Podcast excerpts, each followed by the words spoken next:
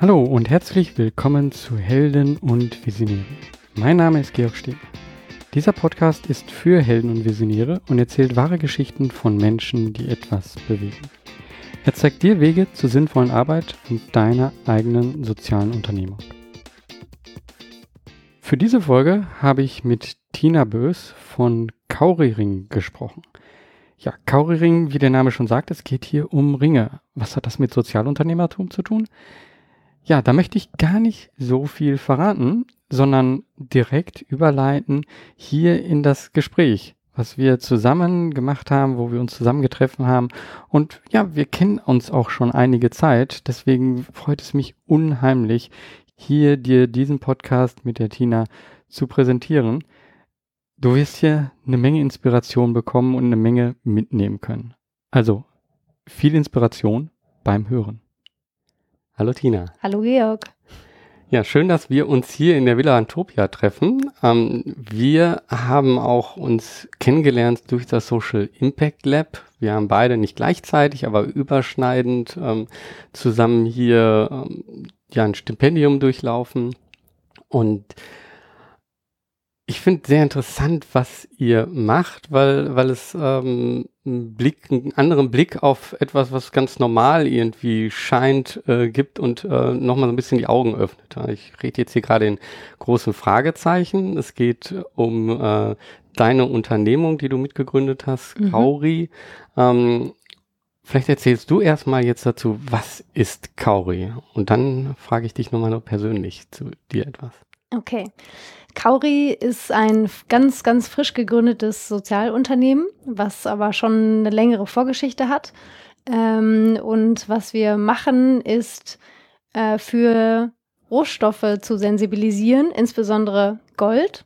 Und das mit Hilfe eines ganz, ganz besonderen Symbols, nämlich dem Ehering. Also viele Eheringe sind ja traditionellerweise aus diesem besonderen Edelmetall Gold. Ähm, und wir versuchen da eine nachhaltigere Alternative zu schaffen mit einem ziemlich ungewöhnlichen Material, nämlich Sand. Also wir machen Ringe aus Sand als nachhaltige Alternative zu dem Konfliktmetall Gold. Mhm. Und da habe ich jetzt schon ganz viele Fragen, aber mhm. erstmal möchte ich ein bisschen mehr, ähm, dass die Zuhörer auch von dir wissen. Also wie bist du denn zu dieser Idee, zu dieser Unternehmung gekommen? Also ähm, was war da, gab es da einen Auslöser? Auf jeden Fall, einen ganz besonderen Auslöser, ähm, der im Jahr 2013 stattfand. Also das meinte ich gerade mit Vorgeschichte. Wir sind gerade frisch 2019 gegründet, aber ja, sechs Jahre vorher hat das halt schon angefangen. Ähm, und zwar bin ich nach Peru gereist und habe dort an einem Dokumentarprojekt mitgearbeitet ähm, von Alexander Luna, mein mittlerweile auch Bann und Mitgeschäftspartner, der halt ursprünglich auch aus Peru kommt ähm, und vom Hintergrund halt Fotograf ist und Filmemacher. Er hatte dieses Dokumentarprojekt angefangen ähm, mit dem Jahr, Namen Guardianes del Agua, also Wächter des Wassers, welches so den Widerstand von Bauerngemeinden in den peruanischen Anden gegen eine der größten Goldminen der Welt dokumentiert hat. Und da sind wir zusammen dann drei Monate halt durch die Anden gereist oder gerade den nördlichen Teil der Anden ähm, und haben ganz viele Interviews mit Leuten geführt, die dort leben, leben oder ja um diese Goldmine herum sozusagen. Das sind äh, ganz oft einfache Bauernfamilien ähm, und haben die halt, also man, eigentlich war das gar nicht so ein klassischer Dokumentarfilm. Wir wurden immer als MTV für die äh, Leute aus Cajamarca, für die Bauern genannt, weil wir eigentlich mehr gefragt haben, irgendwie, was macht ihr für Musik? Oder ähm, wie äh, ja, drückt ihr eure Proteste aus? Das machen die halt nämlich dort ganz oft über Musik und auch über Poesie. Also wenn man sie einfach so gefragt hätte mit einem Mikro vor der Nase, ähm, wie geht's dir damit, dass hier die dicke Goldmine nebenan steht, dann hätten viele wahrscheinlich einfach nur gesagt, ja, nicht so gut. Äh, und über Musik äh, haben sie halt eine ganz besondere Ausdrucksform gefunden, wo sie halt ihre Gefühle und Gedanken viel klarer kommunizieren konnten. Das war so unsere Erfahrung. Und dann haben wir halt äh, ganz viele Video-Filmaufnahmen gemacht äh, mit musizierenden Leuten. Ähm, und darüber halt ganz viel erfahren und haben halt, wie gesagt, drei Monate mit den Leuten gelebt, ähm, gegessen, äh, in ihren Wohnungen mit ihren Familien zusammen auf den Feldern teilweise gearbeitet. Und das war so eine ähm, einprägsame Erfahrung für mich, auch in so einem ganz anderen Kulturkreis mich zu bewegen und so deren Lebensweise und Gedankenwelt zu verstehen. Also natürlich solidar solidarisiert man sich dann auch mit den Leuten ähm, und habe da halt erfahren müssen, dass dieser Rohstoffabbau, in dem Fall war es jetzt Gold, was man aber auch auf andere ähm, Bergbautätigkeiten übertragen kann, halt einen ganz großen Einfluss auf die Menschen hat, die dort leben. Äh, in dem Sinne, dass so viel Umweltgifte eingesetzt werden bei so einem Bergbauvorhaben, dass äh, man das nicht verhindern kann, dass zum Beispiel Cyanid oder Quecksilber, was so die krassesten Umweltgifte der Welt sind, ähm, ins Grundwasser sickert und damit halt gerade diese dort traditionelle Landwirtschaft halt total ähm, ja, zerstört. Also das geht halt erst an die Tiere und dann an die Menschen sodass äh, paradoxerweise halt diese Gegend, wo wir waren, äh, mit der größten oder einer der größten Goldminen der Welt, eine der ärmsten Regionen Perus ist und gleichzeitig eine der höchsten Magenkrebsraten hatte zu der Zeit. Okay, das äh, stelle ich mir prägend vor. Ähm, da stelle ich mir aber auch die Frage direkt, gibt es das Video, gibt es dazu irgendetwas, wo man das sehen kann, was ihr da aufgenommen hat? Ähm, kannst du mir da einen Link zugeben? Ja, Klar. also okay, das ist, äh, wir nennen das immer Dokumentarprojekt, weil das am Anfang war es so ein Dokumentarfilm und da hatten wir ganz viele Ideen, was wir damit machen können und dann, ähm, also mittlerweile, es gibt klar eine Webseite, wo es Foto und auch ein bisschen Videomaterial gibt, das ist ein bisschen unkonventionell ähm, geworden, also wie gesagt nicht so eine klassische Reportage oder so, aber das Material, das verwenden wir jetzt natürlich auch für Kauri, für das, was wir machen, weil uns halt das total wichtig ist, diese Hintergrundgeschichte zu erzählen, warum wir das alles machen. Und das kommt halt von diesem Ursprung. Ähm, genau, wo wir halt auch jedes Jahr, wenn möglich, irgendwie zurückgehen, um den Leuten zu zeigen, was wir machen. Also, dass wir da immer noch so im Austausch stehen und auch schauen, wie geht's denen, wie können wir denen irgendwie helfen und hm. so weiter. Hm. Ähm, dann werde ich das verlinken. Mhm. Ähm, man, man sieht jetzt im Endeffekt so das, was wir hier in unserer Gesellschaft sehen und vollkommen normal ist, Teil der Kultur, der Ehering aus Gold, ähm, dass das irgendwo anders auf der Welt halt eine ganz andere Auswirkung hat. Und ich glaube, das ist sehr viel, ähm, dass, dass wir das einfach gar nicht äh, merken. Bestimmte Dinge, die wir hier normal halten, haben ganz woanders eine große Auswirkung. Ich glaube, das ist Teil des Sozialunternehmertums, äh, das auch sichtbar zu machen. Ähm, aber Stoßt ihr nicht damit im Endeffekt hier auch auf Widerstand? Also ähm, ihr, ihr sagt jetzt so Sand, also hier Ehering aus Sand und ähm, ähm, wie du das das erste Mal erzählt hast, jemanden haben die dich dann mhm. ein bisschen auch für verrückt gehalten und haben gesagt, so, ja Moment, aber das ist doch Teil unserer Kultur oder Teil so wie es halt ist ähm, und du stellst das jetzt in Frage. Ähm, wie sind da andere mit umgegangen? Ähm, also ja, zum einen zu der Frage, ob ich verrückt gehalten wurde. Ähm, ich glaube, ganz so krass war es zum Glück nicht, aber tatsächlich, als ich nur diese Idee im Kopf hatte und das Leuten erzählt habe, ähm, wurde ich dann gefragt, irgendwie, ah, aber das fühlt sich doch dann an wie Schmörgelpapier zwischen den Fingern. Und ich so, natürlich mache ich keine Ringe, die sich anfühlen wie Schmörgelpapier. Wer macht denn sowas? Ähm, also da helfen jetzt äh, auf jeden Fall die Prototypen oder beziehungsweise die erste Generation von Ringen, die wir haben, total, das den Leuten irgendwie zu vermitteln, dass sie auch ästhetisch aussehen und ähm, ja auch, also auf, auf keinen Fall Schmörgelpapier sind, also tragbar. und die andere Sache, ähm, was war jetzt die andere Sache, die ich noch erzählen wollte, die gerade dazu kam? Du hattest gefragt, ob ich verrückt gehalten wurde und wie, ach so, wie das hm. ankommt, ne, diese Tradition. Genau. Ähm, genau, zu der Frage, ob Leute das irgendwie hinderlich finden, dass, oder beziehungsweise nicht hinderlich, aber dass das so, so eine krasse Tradition in Frage gestellt wird. Ähm, definitiv. Also, das ist für die meisten erstmal schon so ein so ein Reibungspunkt, wenn man ihnen das erzählt. Aber ganz oft, also erzählen wir ja mehr darüber, warum wir das machen und warum das so wichtig ist und dass wir diese Erfahrung in Peru gemacht haben, die viele natürlich nicht machen können. Also dafür hat man ja Menschen, die oder Filme, ne, Medien, die das irgendwie vermitteln. Ähm, und dann ist so die Erfahrung, dass viele da total gespannt drauf reagieren und, und das darüber mehr erfahren wollen, äh, was natürlich auch unser Anliegen ist, einfach so diesen Impuls dazu zu geben. Und klar, wenn du Leute hast, die total traditionell eingestellt sind, dann, also das kann ich auch verstehen, so, ne? Es gibt halt verschiedene Typen von Menschen und das wollen wir halt auch gar nicht irgendwie, also da Leuten so eine Klatsche mitgeben und sagen so, du bist ja blöd, du trägst ja Gold. Wir sagen auch immer dazu, das ist ein ganz tolles Material, nur die Art und Weise, wie es abgebaut wird, ist total fragwürdig. Und wenn man das tragen möchte, weil es ein tolles Material ist, dann sollte man vielleicht erstmal in der Familienschmuckschatulle gucken oder da Freunde, Leute fragen. Da kommen ganz verrückte Geschichten manchmal bei rum dass man trotzdem Gold tragen kann, der aber wiederum auch also eine Geschichte hat und diese Geschichte mit am Finger trägt und vielleicht nicht einfach nur, weiß ich nicht, zum Juwelier geht und sagt, ich äh, nehme dieses Schmuckstück und hat gar, eigentlich gar keine Beziehung dazu. So. Mhm. Also Schön da können wir Impulse geben und klar trifft man dann manchmal irgendwie auf Menschen, die da ein bisschen ähm, ja unverständlicher darauf reagieren weil doch dieses mentale Modell von Gold und der Wertigkeit von Gold so verankert ist, ähm, dass wir das mit uns als ne, ersten Impuls halt nicht irgendwie ändern können. Aber dann gibt es vielleicht noch einen zweiten und dritten Impuls von anderen Richtungen oder keine Ahnung, dann mhm. wird sich das so langsam vielleicht ändern. Ja.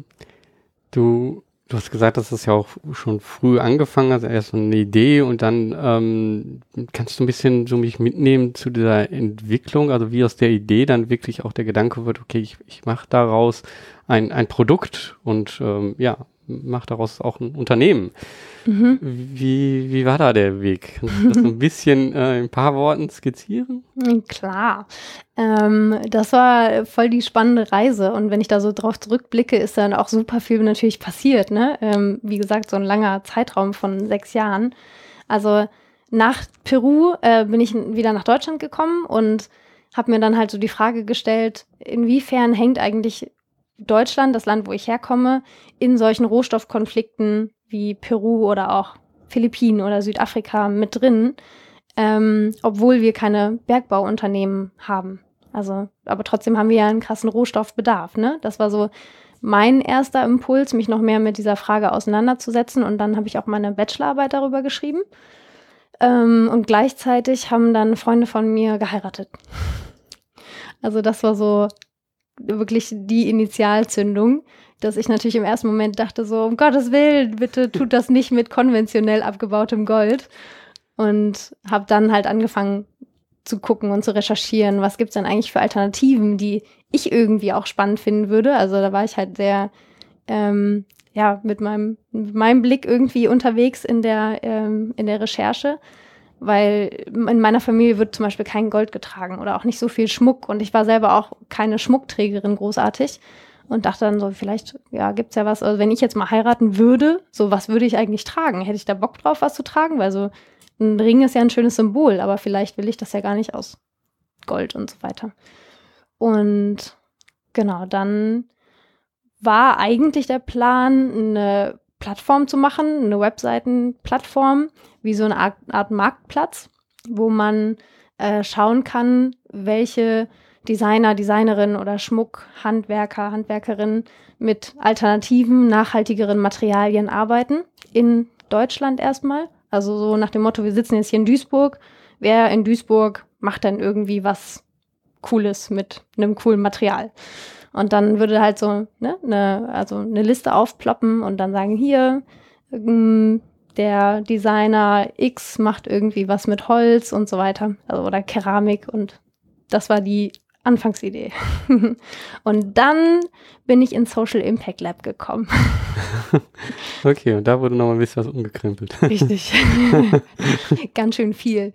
Ähm, also ich hatte vorher auch das Glück, oder dass ich die Idee halt schon ein bisschen in der Uni irgendwie erzählt hatte mit an, oder an Leute weitergetragen habe und dann auch eine damals Mitgründerin gefunden habe oder halt eine Dame, die da auch interessiert dran war, die selber Familiengold am Finger getragen hat und sich selber auch diese Frage vorher gestellt hatte. Das war Jasmina. Mm, und zusammen haben wir dann das Stipendium im Social Impact Lab gewonnen, Ende 2017, also Anfang 2018 haben wir dann hier angefangen ähm, und mussten natürlich dann auch durch diese Finanzplanungsworkshops äh, gehen. und dann war das irgendwie ganz klar, so ihr habt so ein Modell, also ein Nischenprodukt und könntet dann ja auch nur über Provisionen arbeiten ähm, wenn wir jemanden, also Kunden vermitteln an jemanden, der Ringe macht, ähm, wobei dann so wenig Einnahmen für uns abfallen würde, dass wir davon nicht leben könnten. Und das war dann so eine spannende Frage, so, okay, soll das jetzt einfach nur ein Projekt sein? So wie so ein Uni-Projekt, was man dann halt nebenbei führt und gemacht hat? Oder wollen wir wirklich davon Einnahmen generieren und unseren Lebensunterhalt zahlen? Das ja immer so auch die Frage beim Sozialunternehmertum, ne, bist du jetzt soziales Projekt oder Unternehmen? Und gleichzeitig, also wurde uns dann halt auch gesagt, ihr müsstet eigentlich ein eigenes Produkt haben, mit dem ihr auf den Markt gehen könnt, wo ihr nicht nur mit Provision arbeitet. Ähm, genau, und gleichzeitig hatte ich vorher auch schon die Idee über Interviews mit Leuten, die geheiratet hatten, ähm, dass man ja vielleicht Sand nehmen könnte als so spannendes Material, was irgendwie immer so einen Ortsbezug hat, ähm, dass man darüber halt, also wenn Leute ihren Sand auch mitbringen, so eine ganz starke Beziehung noch zu diesem Symbol hat und zur Umwelt, wo der Sand eben herkommt. Und das hat mich dann wieder so angesprochen. Also hatte ich ja vorher gesagt, ich war da bei der Recherche auch so mit der Frage unterwegs, was würde mich persönlich ansprechen dass ich da nebenbei schon ein bisschen geschaut hatte, wie kann man das denn machen, so Sandbinden in so einem Ring, gibt es das schon und ja, wie sieht das aus, damit es kein Schmörgelpapier wird. Und äh, hatte das Glück, dass ich halt an der Volkwang-Uni so ein bisschen Richtung Industriedesign auch schon studiert habe, obwohl ich eigentlich gar nicht diesen Hintergrund habe. Ich bin ja Kulturwirtschaftlerin ähm, sozusagen mit Schwerpunkt auf Lateinamerika. So bin ich dann nach Peru gekommen. Ähm, ja, und dann zurück zu den Ringen. Also da hatte ich dann halt mir diese Frage schon gestellt, ein bisschen recherchiert und dann war es irgendwie, also lag die Antwort schon auf der Hand. Okay, diese Webseitenplattform würde uns keinen Lebensunterhalt finanzieren. Und wenn wir ein eigenes Produkt machen wollen, warum nicht Ringe aus Sand? Das war so Mitte 2018. Mhm. Ja, das mit dem Ring habe ich ja auch selber mitbekommen hier im Social Impact Lab und ich weiß noch, dass sie irgendwann auch hier mal reinkommt und sagt, so, das funktioniert alles nicht, weil die Ringe irgendwie nach kurzer Zeit eben auch auseinander äh, fielen und ähm, dass ihr da irgendwie Produktionsprobleme hattet. Ne? Und äh, ja, da auch ziemlich gezweifelt habt, glaube ich. Wie, äh, magst du da das teilen? Ich habe es ja jetzt schon gespoilert. Mhm. magst du das teilen, wie, wie das war? Äh, war das äh, ein kurzes Einknicken oder war schon Zweifel so, okay, es äh, funktioniert die Idee? Mm, also ja, das war schon mit vielen verzweifelten Momenten ähm, äh, auf dem Weg so gegeben, aber also ich habe vielleicht auch ein bisschen das Glück, dass ich tendenziell ein sehr optimistischer Mensch bin und wahrscheinlich würden, würde mein Mann auch sagen, manchmal auch sehr naiv. Also so, dass ich dann mit dieser Einstellung rangehe, ich habe mir das vorgenommen, das muss funktionieren. und ich bin mir sicher, das funktioniert irgendwann. Nur wann, weiß man dann halt nicht. Ähm, aber also das war, wir hatten so viel Unterstützung auch, ne? Also einerseits durch Social, Social Impact Lab.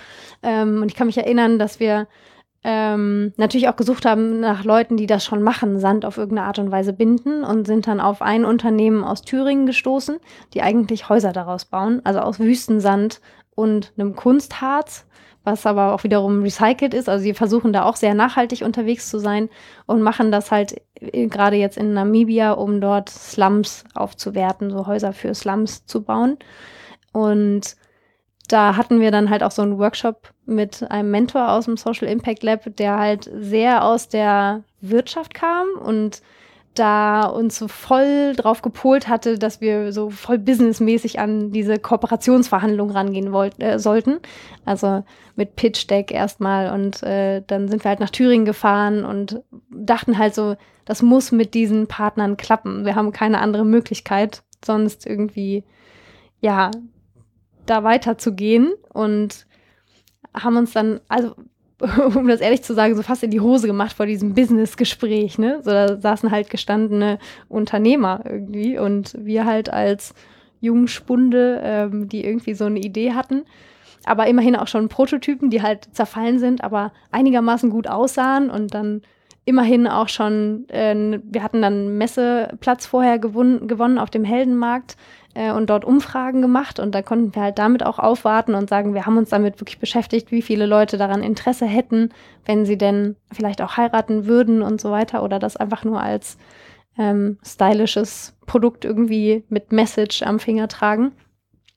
Und das war so ein bisschen unser Plus auch, dass wir, glaube ich, einfach nur entspannt, äh, trotzdem wir halt super nervös waren, entspannt rüberkamen und auch eine Mission hatten, genauso wie das andere Unternehmen eben auch und haben dann gemerkt, wir müssen gar nicht so businessmäßig in diese Unterhaltung reingehen.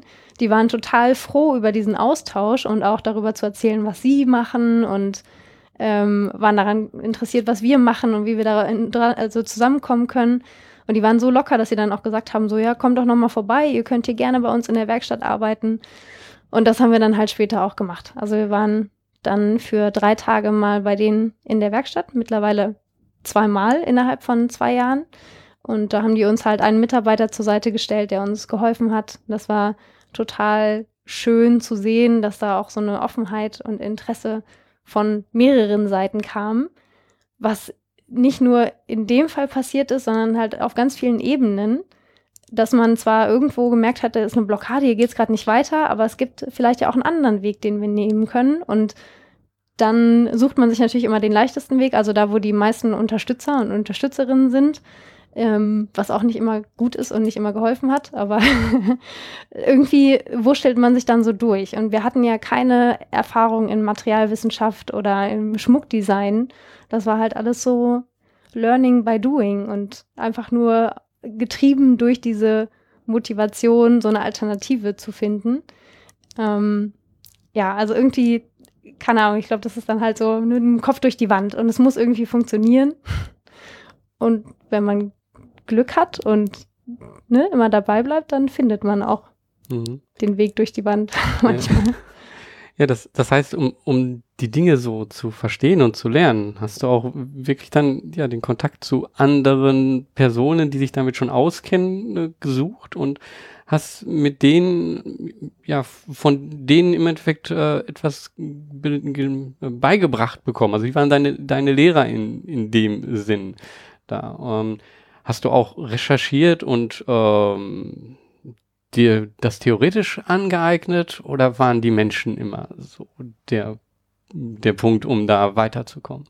Mhm. Also mehr durch die Menschen tatsächlich. Also wirklich viel recherchiert ähm, habe ich erst jetzt in diesem Sommer quasi durch meine Masterarbeit, die ich dann tatsächlich auch im Fach Industriedesign geschrieben habe.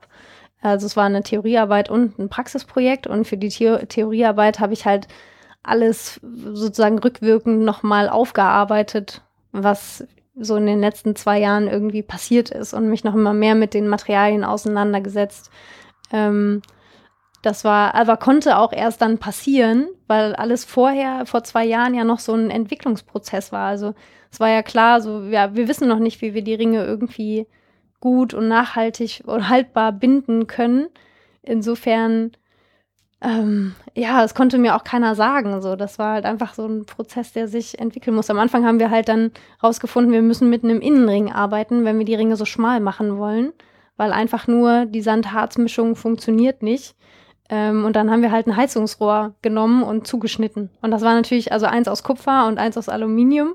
Ähm, sah irgendwie gut aus, haben uns viele Leute gesagt, aber war natürlich auch ein Metall, was wir nicht verwenden wollten. Aber so geht man da halt ran, Schritt für Schritt sich irgendwie der Lösung am Ende nähern. Aber das macht es natürlich auch schwierig, wenn du unterschiedliche Persönlichkeiten im Team hast. Ne? Und Jasmina war halt am Anfang dabei. Ähm, dann hatten wir zum Glück noch eine ähm, aus, meinem, aus meiner Uni, Industriedesign-Studentin, die auch noch dazugekommen ist. Ähm, wo, und da hat man aber gemerkt, so ich war immer diejenige, die irgendwie, ne, so mit dem Kopf durch die Wand, das muss gehen, auch wenn das irgendwie Zeit braucht. Und Jasmina ist dann halt eine Person gewesen, die brauchte mehr Planung und mehr Struktur. Und das konnte ich ihr nicht geben und das konnte Kauri ihr auch nicht geben oder das Projekt, weil so eine Entwicklungsphase, da kannst du halt sagen, in einem Monat bin ich fertig, aber es kam jedes Mal wieder was dazwischen. Mhm. Und ähm, das heißt, wie, wie seid ihr dann damit umgegangen? Also dann, ja, dann hat es wahrscheinlich auch ähm, geknirscht. Äh, und wie, wie bist du damit umgegangen? Also wie, was bedeutet dich für dich auch Team mhm. dabei mhm. bei dem Ganzen? Also das zusammen mit anderen aufzubauen. Kannst du da mhm. ein paar Worte zu sagen? Vielleicht kannst du auch jemand anders äh, die, den Zuhörerinnen ähm, hier ein paar Tipps geben. Mhm.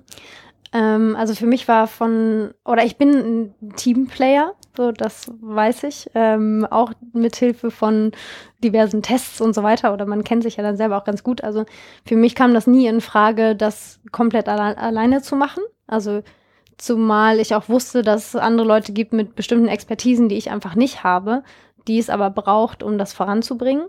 Insofern bestand natürlich ganz viel Zeit auch darin, diese Leute zu suchen das waren halt am Anfang, also Jasmina und Jule, ähm, die halt sich mehr mit Design auseinandergesetzt haben, ähm, Mediendesign und Industriedesign, wobei ich halt mehr meine Expertisen verfolgen konnte. Und aber klar, dann, also haben wir auch mal so einen Teamrollentest gemacht. Das kann ich auf jeden Fall empfehlen. Das ist total gut, das mal zu sehen, irgendwie, dass nicht eine Person, also Mitgründerin, Mitgründer irgendwie blöd sind, weil sie eine andere Meinung haben, sondern vielleicht auch einfach eine andere Rolle im Team und dann andere Meinungen vertreten müssen, um eine andere Perspektive reinzubringen. Also wir haben ähm, speziell diesen Teamrollentest nach Belbin, heißt das, gemacht.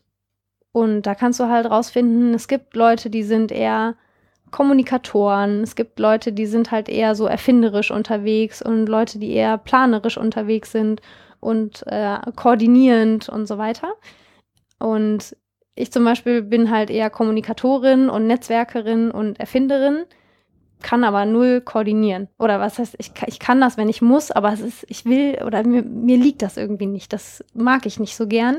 Weshalb ich dann persönlich ähm, vielleicht falsch, fälschlicherweise eher erwarte, dass andere Leute sofort sehen, welche ihre Aufgaben sind oder hoffe, dass man mich koordiniert, wenn überhaupt, obwohl ich das alleine auch ganz gut hinkriege. Aber das anderen Leuten zu sagen, fällt mir halt schwer. Und da haben wir dann gesehen, dass zum Beispiel äh, eine andere, äh, also meine Mitgründerin im Team halt eher Koordinatorin ist und dann sie sich aber vorher nicht getraut hat, mir was zu sagen, weil ich die Idee hatte und somit irgendwie so ein bisschen die Antriebsfeder und sie immer das Gefühl hatte, so, eigentlich muss Tina das machen, weil so ein bisschen so eine Chefinnenrolle, obwohl ich das überhaupt nie wollte. Und damit konnten wir das halt irgendwie mal klären. So, es ist okay, wenn du mir was sagst. Ich, so, ich bitte darum. Und es ist okay, wenn du die Koordination und Planung übernimmst. Und äh, da so ein anderes Licht halt drauf zu werfen und auch wirklich zu sagen, wenn mal ein Konflikt auftritt, ähm, dann ist das einfach total wichtig und richtig darüber zu reden und das aber immer in die mit der Person in ihrer Rolle zu sehen und nicht die Person ist jetzt total doof, weil sie will meine Meinung nicht sehen. hm. ähm, und ja, so, so habt ihr im Endeffekt als Team, dann sagt es auch Designerin, ähm, ja, dann das immer Stück für Stück weiterentwickelt. Aber ihr wusstet eigentlich nicht geht das überhaupt? Klappt es überhaupt? Ähm, wie war das damit umzugehen? Also ähm, das etwas aufzubauen, wo man weiß, man möchte dorthin, ähm, aber man weiß eigentlich nicht, ob das wirklich möglich ist. Wie hast du das ausgehalten auch? Also, wie gesagt, einfach rein durch meinen Optimismus, durch die Naivität oder dieses Gefühl, so, so eine Sicherheit, komischerweise, die ich so in mir getragen, getragen habe. So, das muss funktionieren, das wird funktionieren. Ich weiß, ich finde da einen Weg, auch wenn ich jetzt noch nicht weiß, welcher das hundertprozentig ist. Aber es gab immer so, so eine verschiedene Richtung und so Komponenten, wo ich wusste, wenn ich die nochmal zusammensetze, ähm, dann könnte das möglicherweise besser funktionieren. Und in diesem, weiß nicht, dann sagen wir mal, es waren zwei Monate, wo ich versucht habe, dann bestimmte Komponenten zusammenzusetzen, hat sich wiederum was anderes ergeben oder so. Und ich war da halt, wie gesagt, ein bisschen flexibler und entspannter, weil ich so ne, mehr das Ziel vor Augen hatte und habe aber auch nebenbei noch studiert. Das heißt, da ist ganz viel Zeit natürlich fürs Studium draufgegangen ähm, und für Nebenjobs und so weiter, sodass man logischerweise auch nicht so schnell vorankommen konnte, wie man wollte.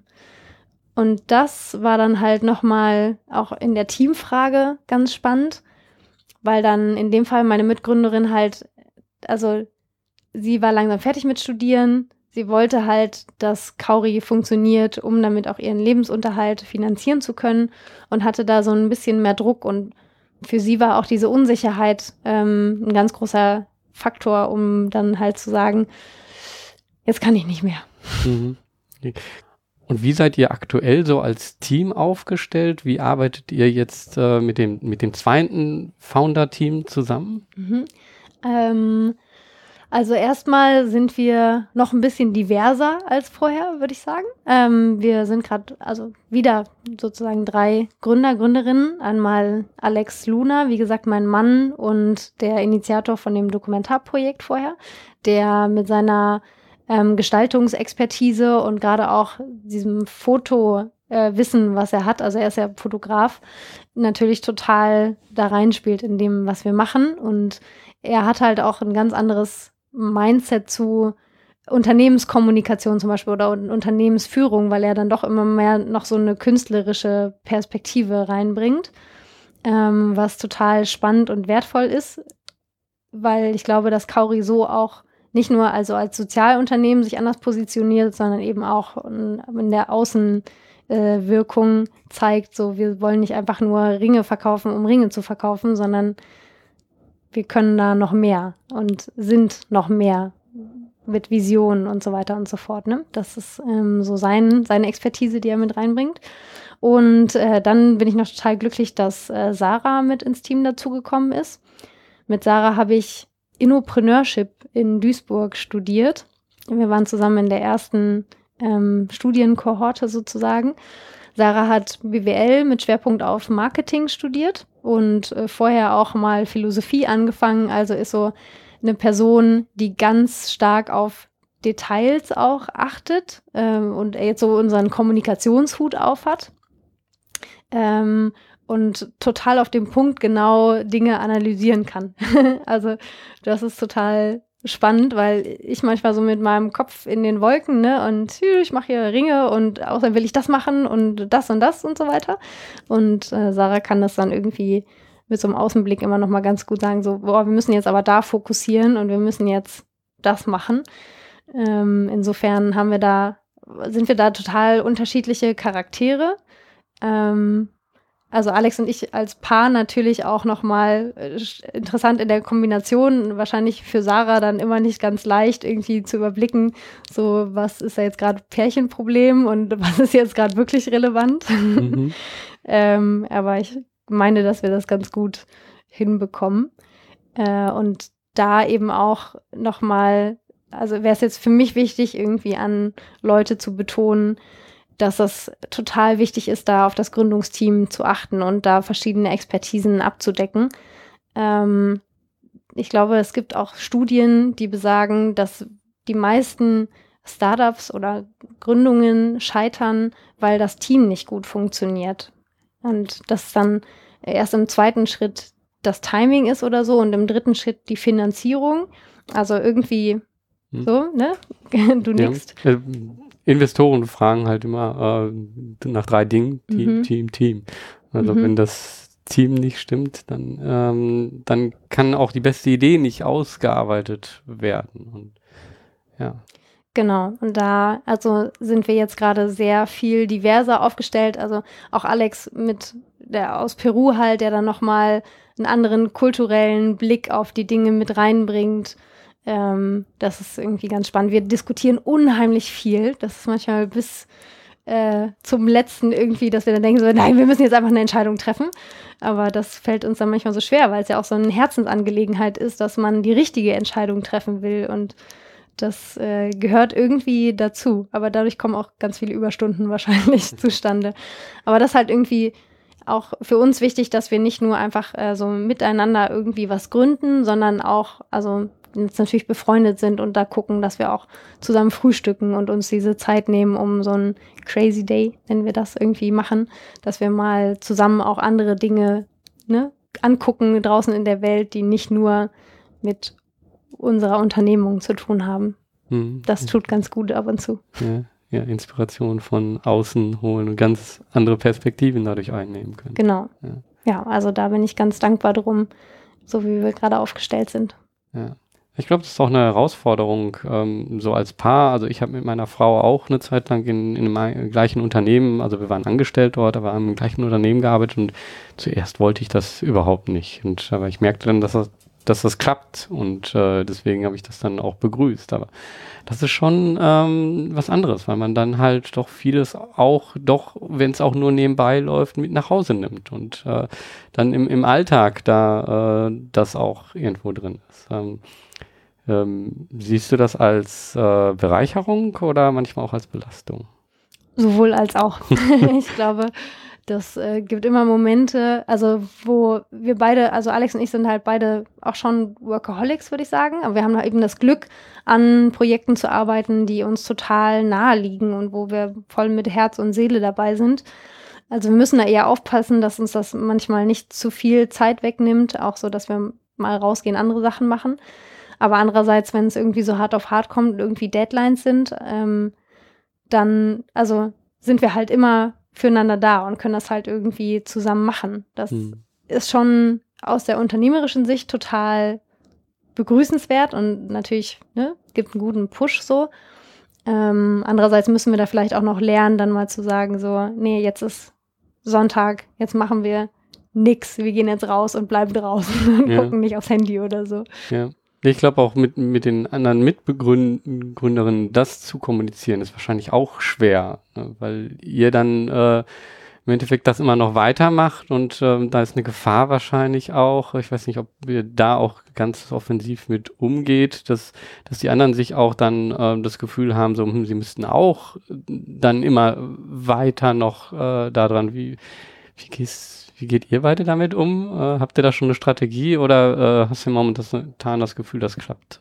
Also du meinst jetzt so im Paar? Im, Im Paar oder? und dann sind aber noch, äh, sind ja noch weitere, ist ja noch eine weitere Mitgründerin mhm. dabei. Mhm. So, das heißt so für euch, ähm, ja, sagt um 22 Uhr, nachdem eigentlich alles schon fällt was ein, ihr sprecht dann darüber und ähm, äh, dann geht's auf einmal weiter. Und das ist natürlich für jemand anders, äh, der noch dabei ist, kann das zum einen ähm, irgendwo auch das vielleicht das Gefühl von ausgeschlossen werden erzeugen oder äh, auch das von äh, so, oh man, die hören gar nicht mehr auf und ich jetzt nicht. Wie, wie wird das dann bewertet äh, von denen? Wie Habt ihr da drüber nachgedacht? Wie, wie sind da, wie ist da euer Umgang damit? Ähm, also weniger, wir haben da weniger eine krasse Strategie entwickelt, um damit umzugehen. Ähm, wir haben jetzt manchmal, also ist das eher so, dass ich dann irgendwie auch Zeit mit Sarah im Büro verbringe und Alex irgendwie zu Hause ist, ne? Und ähm, ich bin dann eher eine sehr kommunikative Person. Mir ist das wichtig, irgendwie alle Ideen und Gedanken, die irgendwie aufgeploppt sind in der letzten Zeit, irgendwie nochmal zu besprechen. Deswegen ähm, gehen da hoffentlich wenige Informationen verloren. Zumal wir viele Sachen natürlich auch über Slack und ne, Telegram teilen. Also irgendwie kann man da schnell mal irgendwie was reinschreiben. Ähm, und dann war es jetzt auch schon so, dass also Alex und Sarah sich dann getroffen haben und über bestimmte Sachen gesprochen haben, wo ich dann nicht mit dabei war oder so. Also dass das nicht ne, so ein bisschen auch mal entzerrt wird und nicht mhm. nur so eine Pärchenkonstellation plus Anhang mhm. oder so wird. Ja. Ähm, zumal das bei uns auch vielleicht noch mal ein bisschen anders ist, weil Alex auch zeitgleich immer noch an seinen eigenen Projekten gearbeitet hat. Ähm, und so ein Teil des Unternehmens ist, oder wir haben halt auch das Unternehmen auch gedrittelt sozusagen, aber ähm, Sarah und ich die Person sind, die meistens nach außen kommunizieren und irgendwie bei Pitches dabei sind und so mhm. weiter. Also ich glaube, da ist das schon ganz gut entzerrt, auch von den, also von der Kommunikation, dass da alle alles mitbekommen und so weiter. Mhm. Ja, denke ich, vermute ich. Wenn die anderen beiden jetzt hier wären, äh, ich hoffe, sie würden das Gleiche sagen. Ja. ja. Kannst du da vielleicht zu der Finanzierung noch ein bisschen was sagen? Also ähm, ja, ganz lange Zeit sich das halt, äh, also hat es ja keine Einnahmen erzeugt, hat aber viel Arbeit erzeugt. Ähm, mhm. ähm, hast gerade schon so ein bisschen gesagt, wie die damit umgegangen sind. Wie, wie, wie habt ihr euch jetzt, ihr, seid ja immer noch in der Anfangszeit. Das ist ja noch nicht fertig, das Unternehmen. Ihr habt noch nicht eine Produktionsstraße, die jetzt äh, die ganze Zeit jeden Tag ähm, neue Ringe im Endeffekt äh, rausmacht. Das ist das, wo ihr hin wollt. Das heißt, ähm, wie äh, zum einen finanziert ihr jetzt die, die Entwicklung auch mhm. und wie ähm, finanziert ihr euch selber? Mhm. Ähm, also ganz am Anfang in dieser langen Entwicklungszeit mit dem ersten Gründungsteam, sag ich mal, war das so, dass wir einen Ideenwettbewerb gewonnen haben von You Wie Du. Das ist total empfehlenswert für sozialunternehmerische Ideen, die so ganz am Anfang sind. Also man muss noch nicht in der Gründung sein und, und so weiter und so fort, was ja viele größere Stipendien irgendwie oder Förderung ähm, verlangen. Das war halt so eine ganz einfache Sache. Man muss zeigen mit einem Antrag, dass man sich damit schon beschäftigt hat, mit der Zielgruppe und Mission und Vision und so weiter. Aber man wird auch so durch diesen ähm, Prozess geführt. Und dort haben wir halt auf jeden Fall, ich glaube, es waren 2000 Euro, ähm, erstmal Zuschussgeld bekommen und auch ein Wochenende auf Sylt mit so einem Mentoring, was natürlich total toll war, um Materialien zu bezahlen. Also nicht wir selber, sondern erstmal diese Heizungsrohre zu kaufen oder auch die Fahrt dann nach Thüringen zu bezahlen, ne? Ähm, oder unseren ersten Messestand. Also wir haben den vollkommen recycelt im Prinzip, so alte Podeste genommen, aber da musst du Folie kaufen, um was zu plottern, also Schrift irgendwie auf den Messestand aufzubringen. Solche Sachen, ne? Das, wenn du das halt irgendwie aus deinem Nebenjob äh, Taschengeld irgendwie äh, zusätzlich zu dem Studium dann noch bezahlen musst, dann kann ich verstehen, warum das so schwierig ist, auch wirklich ein Projekt zu verfolgen oder auch wenn das so langjährig ist, oder gerade wenn das so langjährig ist. Und da gibt's aber solche coolen Initiativen, jetzt wie You wie Du, die da geholfen haben, dann eine zweite Sache, die total positiv war, war, dass wir den Fairwandlerpreis gewonnen hatten in der Kategorie Sozialunternehmertum. Das ist ein Preis für ähm, Unterne oder Projekte, Projektideen, die im Ausland entstanden sind durch eine Auslandsreise im globalen Süden und wo man eben versucht, jetzt in Deutschland in unseren ähm, Kulturkreisen auf bestimmte Problematiken hinzuweisen, die im globalen Süden halt stattfinden. Und das war für uns halt total perfekt. Und da haben wir dann auch noch mal ähm, ja, um die 2000 Euro gewonnen. Und dann hatten wir halt so 4000 Euro Materialgeld. Also nicht am Stück, wir hatten ja vorher schon ein bisschen was ausgegeben. Aber so konnten wir uns echt mit dem Material gut über Wasser halten ähm, in der letzten Zeit. Und das halt super geholfen. Also da bin ich auch mega dankbar drum, dass da diese Förderlandschaft so sich langsam entwickelt, ne, und auch dem Bedarf gerechter wird. Also man kann das halt nicht sagen, wann ist der Bedarf irgendwie vorbei oder gedeckt und so weiter. Da hat ja auch jedes Unternehmen, unter, jede Unternehmung einen anderen Bedarf. Aber das kam halt gerade zur richtigen Zeit. Plus das Gründerstipendium NRW. Mhm.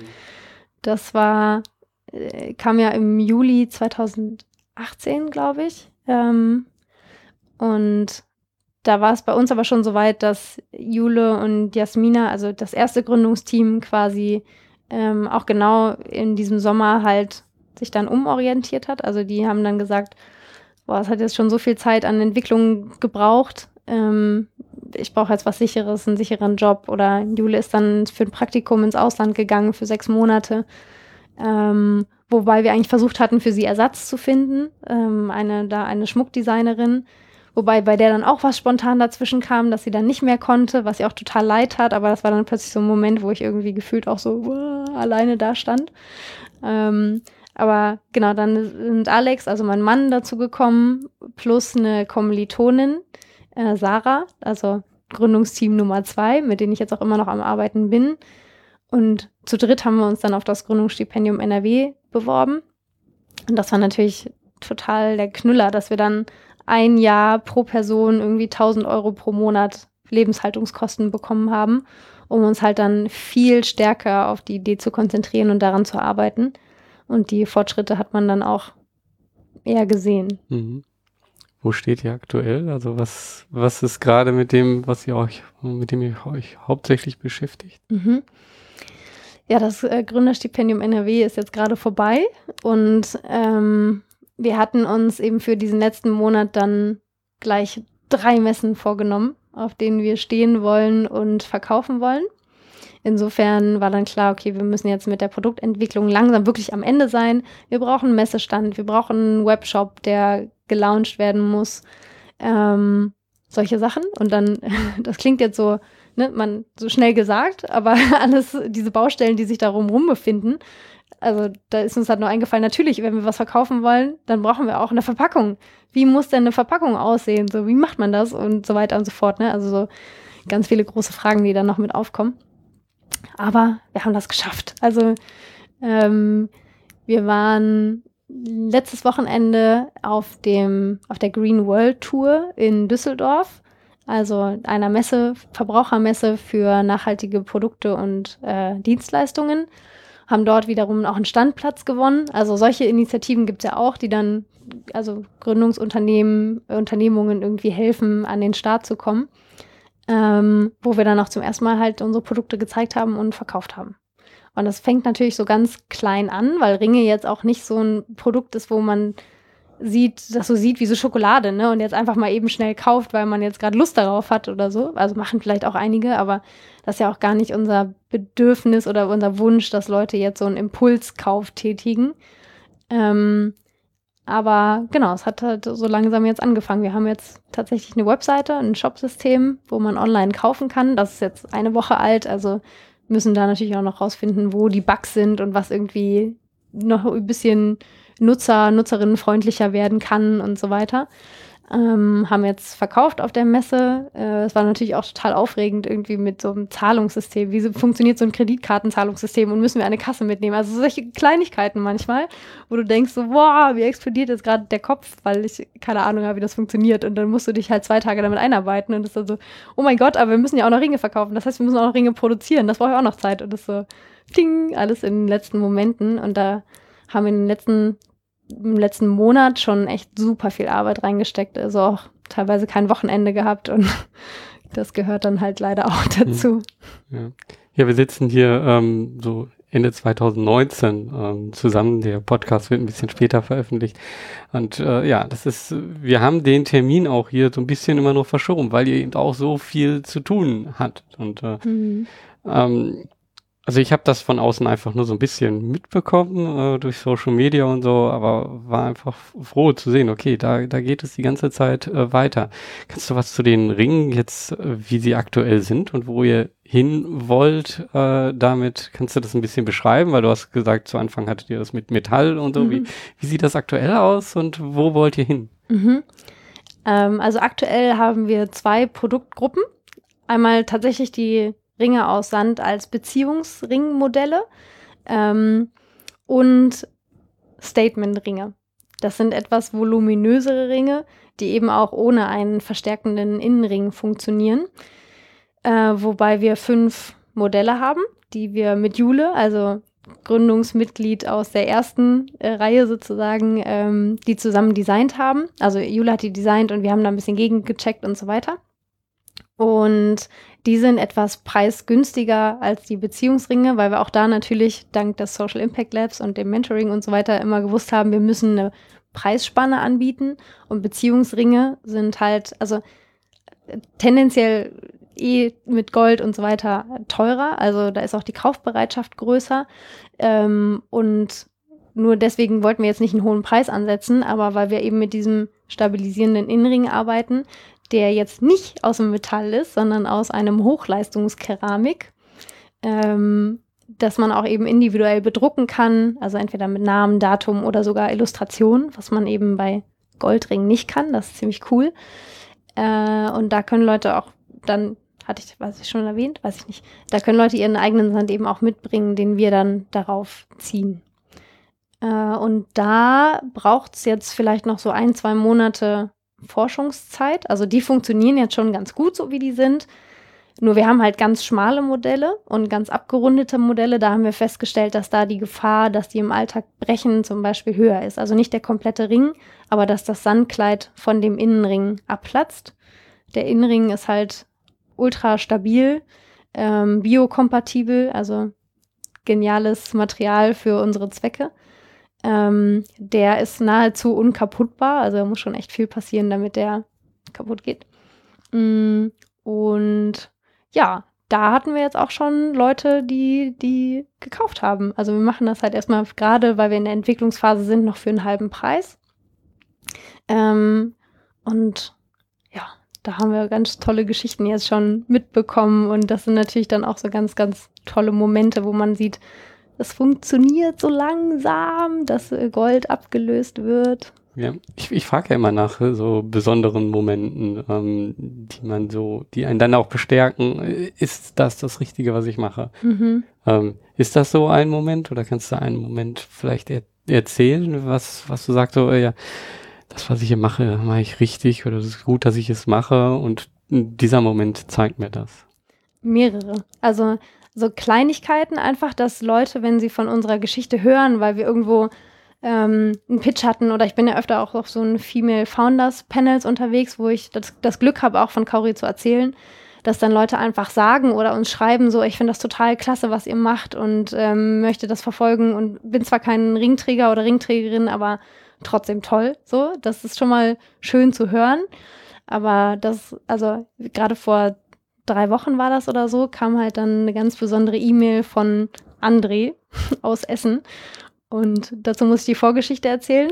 André hatte uns schon seit, ich glaube, 2018 irgendwann bei Facebook verfolgt und hat uns auch schon mal geschrieben, so, er plant seiner Freundin ähm, einen Antrag zu machen und würde jetzt darauf warten, wann wir soweit sind mit den Ringen. Total süß irgendwie.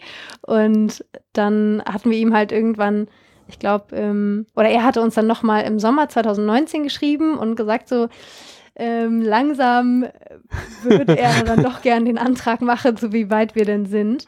Und da hatten wir die Lösung mit den Zirkon-Innenringen schon, also diesem Hochleistungskeramik.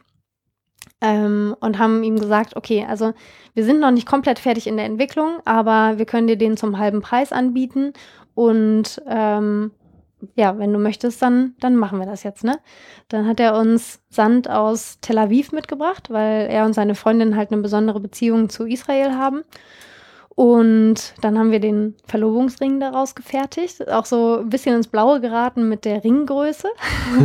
also er hatte dann eine Freundin mit seiner Freundin losgeschickt, um das herauszufinden. Mm, also haben wir das alles angefertigt und ist dann auch so kurz vor ihrem Urlaub, bevor sie losgeflogen sind, fertig geworden, zum Glück.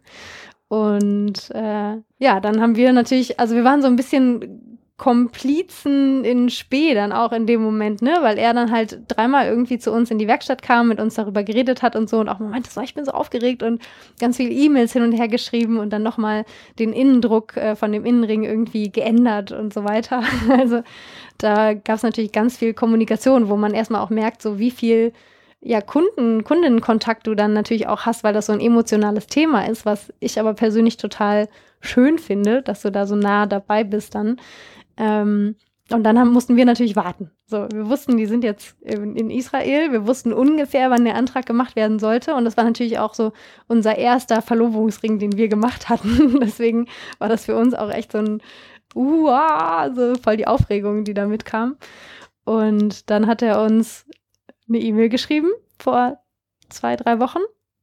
So halben Roman gefühlt und die Situation total toll beschrieben, irgendwie, um welche Uhrzeit sie dann an den Strand sind und dass es schon sehr dunkel war, dass es erst später war, als sie eigentlich wollten und seine Freundin dann halt so das Handy rausgeholt hat und so viele Fotos machte und er dann schon dachte so, oh, wann legt sie das Handy jetzt endlich weg und immer aufgeregter wurde. Also es war so richtig bildlich beschrieben. und dann halt der Moment, wo er den Ring rausholte und sie dann Ja gesagt hat. also das war total süß und er hat dann halt auch beschrieben, dass sie total äh, baff war und äh, vollkommen überrascht und sich mega gefreut hat über die Idee. Ähm, ja, und dass dann alles gut gegangen ist. Und das, das hat er auch wirklich so geschrieben, dass Freunde und Bekannte ihm das gar nicht zugetraut hätten. Und er musste die Idee natürlich mehrere Male erzählen und das alle total begeistert hat. Und das sind natürlich so Sachen, also das ist, das ist total schön, so eine Bestätigung dann zu bekommen und so eine schöne Geschichte dahinter. Und natürlich dann auch der Gedanke so, hey, sie haben halt keinen Ring aus einem Metall genommen, sondern unseren Ring. So, also mhm. das ist natürlich auch nochmal ja. schön. Wenn ich dir da zuhöre, dann bekomme ich auch schon feuchte Augen. Ja, ich glaube, das. Ich habe da noch mehr Geschichten. also ja, ich glaube, das ist das Schöne dann an, an der, ähm, ja, an der Arbeit, an dem, was ihr macht, dass ihr eben auch so nah dran seid an, an ganz besonderen Momenten in einem Leben.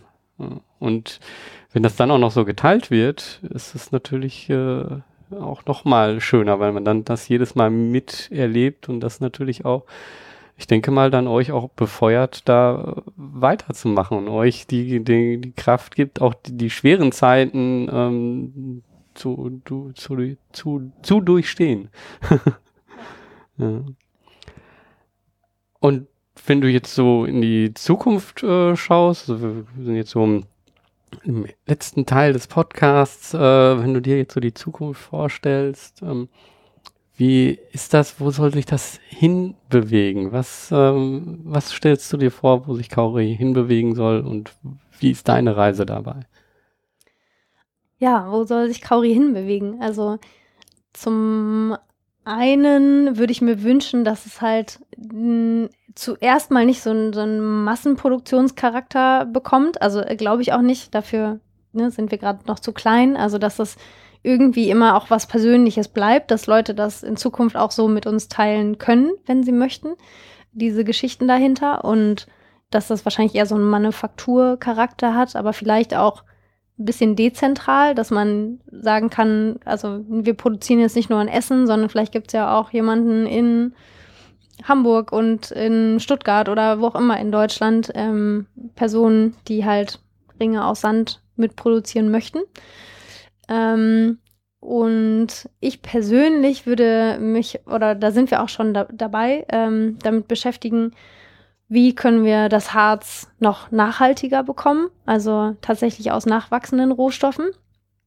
Ähm, wobei es halt noch nichts auf dem Markt gibt. Also da sind wir auch schon öfter in Kontakt gewesen mit Kunststoffverfahrenstechniker, Technikerinnen oder werden jetzt morgen zum Beispiel auch auf dem Umwelt-Summit oder das heißt ja, Umweltsummit in Essen äh, pitchen dürfen, um uns dort halt mit der sogenannten Bioökonomiebranche zu vernetzen, um da halt einfach zu gucken, was ist in der Wissenschaft auch schon passiert, um diese Harze, die halt jetzt vormals oder gerade noch auf äh, biochemischen, weißt du, nee, Bio, ach Quatsch, das bin ich voll durcheinander, Harze, die auf petrochemikalischen ähm, Grundlagen basieren, dass man da halt noch ansetzt und versucht, das nachhaltiger zu bekommen.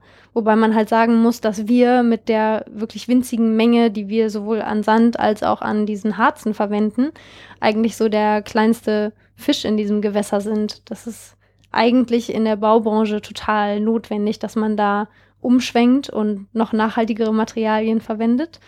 Ähm, aber ich weiß nicht, ob da gerade nicht so viel passiert, ich, ich glaube ich nicht. Also ich glaube, da passiert schon einiges, aber es ist irgendwie so schleppend, ne? Und wie man das so kennt, in eingefahrenen großen Firmen, wo Dinge funktionieren, ist das dann vielleicht auch nochmal schwieriger, neue Strukturen oder neue Informationen und neue Materialien irgendwie einzubinden.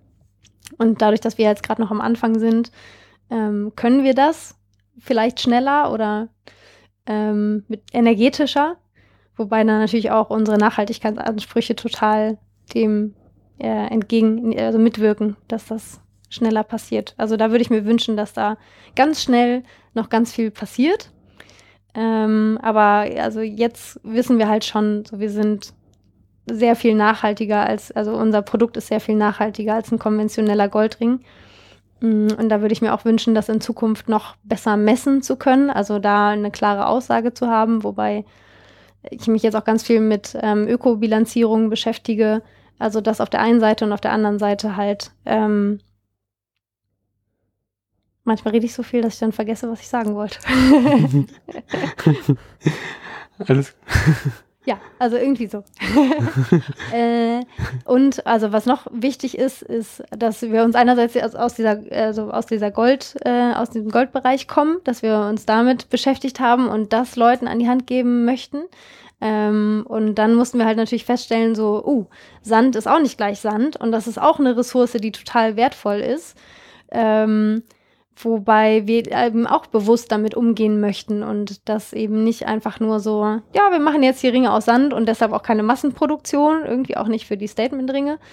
Ähm, dass wir uns da wünschen, dass möglicherweise auch in Zukunft den Sand also wieder zurückgewinnen zu können. Das braucht halt auch nochmal eine Forschung. Äh, wie lange die dauert, kann man erfahrungsgemäß nicht sagen. Ähm, aber dass da eben auch noch ganz viel passiert. Und vielleicht arbeiten wir auch irgendwann in Zukunft nochmal mit ganz anderen Materialien. Vielleicht wird es auch nochmal Holz, aber anders als bisherige Ringe auf dem Markt oder Glas, wer weiß. Mhm. Also ja, ja, Ringe ganz anders gedacht, äh, von den klassischen Rohstoffen weg. Ähm, wenn man sich dafür interessiert und wenn man auch euch im Endeffekt vielleicht unterstützen will, vielleicht wenn es andere Unternehmen gibt, die sagen, okay, wir machen dort schon etwas, wir wollen ähm, da auch ähm, unsere Ökobilanz verändern, ähm, können wir mit euch irgendwie zusammen etwas ausprobieren. Ähm, wie könnt ihr euch am besten kontaktieren? Wie ist da die Möglichkeit zur Kooperation? Wie finden die euch? Natürlich haben wir unsere Webseite www.kauri-ringe.de und äh, dann sind wir natürlich auch auf Facebook und Instagram zu finden oder LinkedIn. Äh, Kauri, genau. Das ja. ist relativ einfach. Ähm, ja, und man kann auch direkt bei euch schon kaufen im äh, Online-Shop. Ähm, also schaut einfach mal da vorbei. Ähm, du hast auch gerade einen sehr schönen Ring, äh, den ich gleich mal fotografieren werde und in die Shownotes reinlegen äh, werde, ähm, dabei. Das können wir dann einfach nochmal so visuell darstellen. Danke für das Gespräch und danke, dass du dir die Zeit genommen hast und danke für den Einblick und einfach auch zu sehen, ähm, man muss nicht alles vorher wissen, wo es sich hinbewegt. Also das ist das, was ich von hier, von dir jetzt auch mitnehme. Ähm, aber dieses Gefühl so, ja, es geht weiter und es wird eine Lösung finden. Äh, und diesen Optimismus, den man sagt, der, den du anbringst, ich glaube, der ist wirklich wichtig und das ist kein Träumen, sondern solange man daran arbeitet, ist es wirklich etwas, äh, was eine Kultur verändern kann, vielleicht auch. Hoffentlich. ja, vielen Dank auch für die Einladung. Es hat mich total gefreut, mit dir darüber zu erzählen, zumal ich ja gerne über Kauri rede. hm. Vielen Dank. Gerne. An dieser Stelle nochmal danke, Tina, dass du dir die Zeit genommen hast, mit mir zusammen diesen Podcast aufzunehmen dass das da so lange gedauert hat, das ist eigentlich verrückt. Weil wir haben uns schon immer wieder auf unterschiedlichen Veranstaltungen gesehen und ich habe gesehen, was ihr macht und wie sich das so langsam entwickelt. Und ich habe schon öfter gedacht, oh ja, wir sollten mal zusammen einen Podcast machen. Ich bin froh, dass wir das jetzt gemacht haben, auch zu diesem Zeitpunkt, weil es so gerade so ein Übergang ist und weil du auch auf diesem Weg unheimlich viel gelernt hast und das hier auch sehr gut geteilt hast und dafür bin ich sehr dankbar. Und ich glaube, für dich als Zuhörer oder Zuhörerin sind hier wirklich Punkte drin, die du auch für deine eigene Unternehmung nutzen kannst, also wovon du dich inspirieren lassen kannst. Also mir sind hier fünf Punkte sofort aufgefallen, sofort in die Gedanken gekommen. Und diese fünf Punkte, die möchte ich hier nochmal teilen, weil vielleicht hast du die ja beim Hören ja gar nicht so rausgehört und ich versuche das hier nochmal so in meinen Worten zusammenzufassen. Der erste Punkt, der mir aufgefallen ist, ähm, der betrifft wirklich direkt soziales Unternehmertum, weil man sich vor allen Dingen am Anfang fragt, ja, ist es ein soziales Projekt, was ich mache, oder ist es ein soziales Unternehmen? Und damit werde ich damit meinen Lebensunterhalt verdienen können. Und das ist eine Frage, die man sich sehr früh am Anfang stellt und ja, die man selber für sich beantworten muss. Wenn man sagt, oh ja, ich möchte daraus ein Unternehmen machen, dann kann das auch ganz schön Druck erzeugen. Dann kann das auch anfangen, ja, dass man ganz anders wiederum denkt. Und so, ja, hier auch bei Tina und ihrem Team, dass das halt wirklich Veränderung hervorgerufen hat und anders darüber nachzudenken, was will sie machen und was will sie bewirken und wie kann sie das am besten. Also, mach dir Gedanken, wenn du eine Unternehmung startest, soll es ein Projekt sein, was du nebenbei machst, oder soll es ein Sozialunternehmen sein, von dem du dann hinterher auch leben kannst? Der zweite Punkt, den ich hier mitgenommen habe, ist auch ganz spezifisch für Sozialunternehmertum. Und zwar versuchen wir als Unternehmer, als Sozialunternehmer, Konventionen oft in Frage zu stellen. Dinge, die einfach so sind, schauen wir uns von einer anderen Seite an. Und als Sozialunternehmer kritisieren wir das nicht nur einfach in eine Konvention und sagen so, nein, das sollte sich ändern und das finde ich nicht gut, sondern wir überlegen auch, wie kann ich etwas anderes anbieten? Wie kann ich eine Alternative zu dieser Konvention anbieten? Und das macht aus meiner Sicht Kauri hier sehr gut. Sie geben zum einen ihre Alternative in dem, was sie machen. Sie sagen aber auch gleichzeitig, es gibt noch andere Alternativen. Also du kannst äh, bestehendes Gold, Altgold nehmen. Überleg doch wirklich mal, äh, gibt es irgendwo vielleicht in deiner Familie etwas, was du nutzen kannst? Also da auch nicht nur in eine Richtung denken. Also nicht nur in, das, in Richtung eigenes Produkt denken, sondern eben, okay, wie kann ich Teil von einer Veränderung sein? Das ist etwas, was uns Sozialunternehmer, glaube ich, sehr antreibt. Der dritte Punkt, den ich hier von dem Gespräch mitgenommen habe, ist der Optimismus. Der Optimismus, den die Tina ausgestrahlt hat und den, glaube ich, jeder mitbringen muss. Optimismus heißt, daran zu glauben. Man sollte Optimismus aber nicht so verstehen, dass man denkt so, ah, ich hoffe, das funktioniert oder ich, ich, ich glaube daran, dass es funktioniert einfach nur, sondern sicher sein, das wird funktionieren. Ich weiß vielleicht noch nicht wie, aber es wird funktionieren. Denn wenn ich so denke, dann kann ich den nächsten Schritt gehen. Ich kann überlegen, okay, wenn ich glaube, dass das funktionieren wird, wenn ich davon überzeugt bin, was ist der nächste Schritt, den ich machen kann? Und wenn man dann genau diese Schritte geht, dann laufen auf einmal Dinge zusammen. Man bekommt mehr Wissen und man tut Dinge und auf einmal läuft dieses Wissen und diese Dinge zusammen und etwas ganz anderes wird auf einmal offensichtlich als das, was man vorher gedacht hat. Also nicht wissen wie, sondern erstmal machen. Und dafür brauche ich Optimismus. Dafür muss ich daran glauben. Der vierte Punkt, den ich hier mitgeben möchte, ist Verbündete suchen wenn wir ein Unternehmen starten, dann werden wir durch die Recherche und dadurch, dass wir Schwierigkeiten haben, auf andere Menschen, auf andere Organisationen stoßen, die ähnliche Probleme, ähnliche Dinge angehen. Und hier, wenn ich Menschen sehe, Organisationen sehe, die eine gemeinsame Mission haben, dann kontaktieren.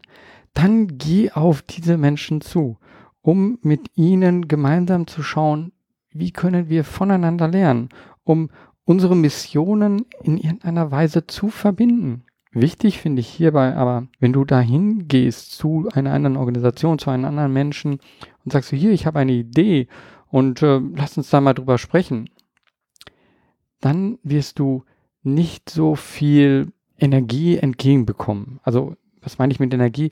Ja, die andere Person wird den nicht sofort aufspringen und sagen, ja, komm, lass uns mal. Warum? Du musst zeigen, dass du auch schon bereits ein Stück gegangen bist, dass du schon etwas gemacht hast. So wie Tina das hier erzählt hat, dass sie schon mit Kunden gesprochen haben, dass sie schon ähm, erste Prototypen hatten, schon, schon eine äh, Idee, was man wie machen könnte. Denn das hilft einfach dem anderen zu sehen, ah ja, die, die Personen meinen es ernst. Das ist nicht nur einfach eine Idee, das ist nicht nur Gerede, sondern hier wird auch etwas schon gemacht. Und wenn das passiert, dann geschehen tolle Dinge und dann verbinden sich auf einmal Menschen, Organisationen und es wird mehr als eins plus eins daraus. Und den fünften Punkt, den ich hier mitgenommen habe, ja, das ist auch eins plus eins ist nicht gleich zwei, sondern es geht hier um das Team und die Rollen im Team. Ein Team, was zusammenarbeitet und was sich kennt und was die Stärken von den anderen kennt, das ist mehr als die Summe aller Einzelelemente, aller Einzelpersonen. Und hier der Vorschlag, also einen Teamrollentest nach äh, Belbin zu machen. Ja, ich glaube, das ist etwas, äh, was sinnvoll ist, was dir hilft, in deinem Team die Stärken herauszufinden und damit auch klar zu machen, es geht hier nicht um eine Hierarchie, sondern es geht hier um Stärken, es geht hier um Wissen und so jedem die Möglichkeit zu geben, sein Potenzial zu nutzen und für das gesamte Team etwas beizutragen. Denn wenn man weiß, was die anderen Personen können, dann kann man das auch wertschätzen. Dann kann man das gegenseitig wertschätzen und kann gegenseitig sich so ja, auch befeuern, sich so zusammenbringen und ähm, etwas bewegen. Ja, das sind die fünf Punkte, die ich hier von meinem Gespräch mit Tina mitgenommen habe. Vielleicht hast du ganz andere Punkte, die du hier mitgenommen hast. Wenn ja, dann schreib das gerne in den Kommentaren. Ähm, schreib mir gerne eine E-Mail. Wenn dir das Format hier gefällt, würde ich mich auch sehr darüber freuen, wenn du diesen Podcast zum Beispiel auf iTunes bewertet. Wie das geht, das steht in den Show Notes. Also ich möchte hier noch dich mit vielen anderen Geschichten von Gründern und Gründerinnen inspirieren. Wenn du das möchtest, dann kontaktiere mich. Gib mir gerne Vorschläge. Lass uns gemeinsam eine Änderung in unsere Gesellschaft bringen. Ich möchte, dass wir gemeinsam etwas bewegen. Also, mach was, beweg was. Dein Georg Stehmann.